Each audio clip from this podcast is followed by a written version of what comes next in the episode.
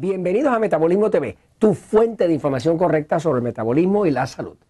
El ayuno intermitente. Yo soy Frank Suárez, especialista en obesidad y metabolismo, y quiero contestar unas preguntas que me han hecho en Metabolismo TV. Me gusta contestarlas. Eh, me han venido preguntando sobre qué opino yo del ayuno intermitente. Nunca me gusta compartir algo con ustedes si antes de compartirlo yo no he hecho la investigación para buscar en la ciencia eh, qué razonamiento hay, qué prueba, qué evidencia existe de que algo sea valioso, suficiente como para decirlo en Metabolismo TV. Entonces estuve haciendo mi investigación y vi que efectivamente el ayuno intermitente eh, tiene ciertos estudios clínicos que demuestran que puede ser de beneficio. Voy a la pizarra un momentito para explicarlo. El concepto de ayuno es el concepto de no comer, tener un periodo largo donde uno no come.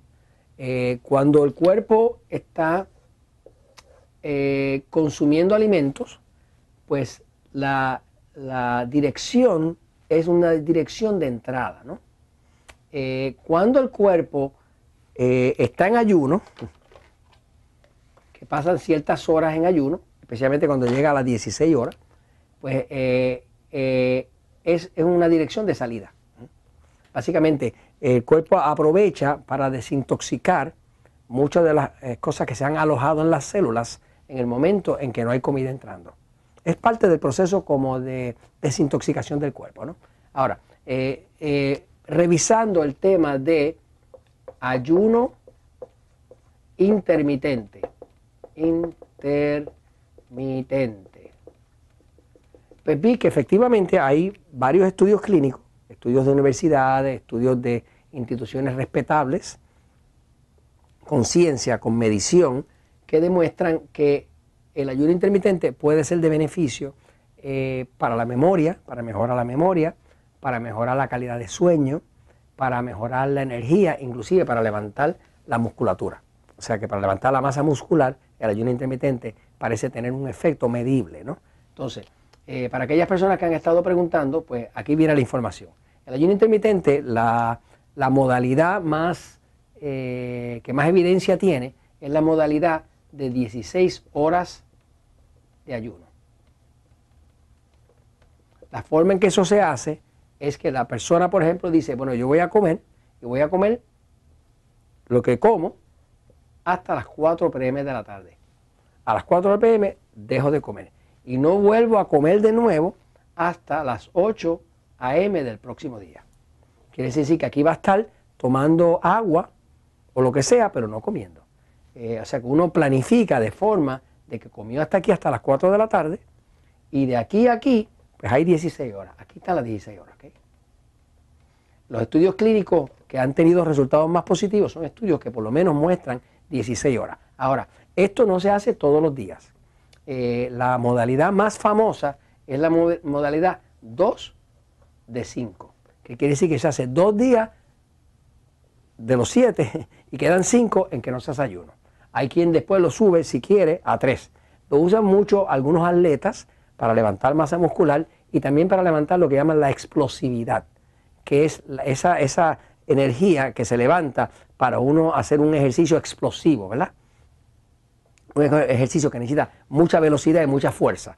Eh, así que estas son las modalidades. Ahora, eh, si usted va a hacer un ayuno, pues usted puede decir, bueno, voy a hacer ayuno, aquí está lunes, martes, miércoles, jueves, viernes, sábado, domingo. Pues a lo mejor usted dice, ok, pues lo voy a hacer el martes, ok, y lo voy a hacer el viernes. Así que escoge dos de los siete días de la semana y hace su ayuno intermitente. Si es que le interesa el hecho de levantar musculatura, eh, el hecho de mejorar la memoria, el hecho Inclusive se ha demostrado con estos estudios que, por lo menos en los animales que lo hicieron, porque esto lo han hecho en ratas, no se ha podido demostrar esto que le voy a decir en humanos, ¿no?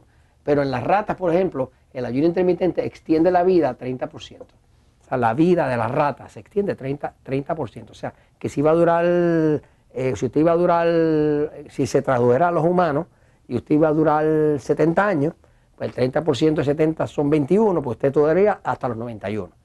Si es que es aplicable, ¿no?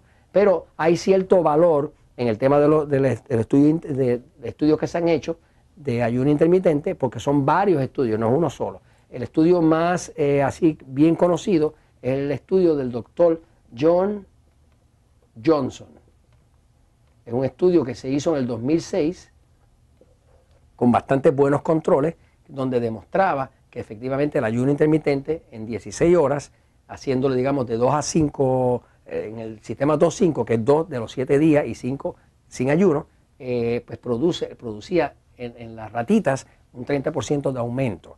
Eh, muchas personas que lo han hecho pues dan información anecdotal de que ellos dicen, caramba, me siento mejor, tengo más musculatura, tengo más fuerza y demás. Así que es algo que lo, quise traer porque me lo han preguntado, pero no quería hablárselo hasta que no lo supiera.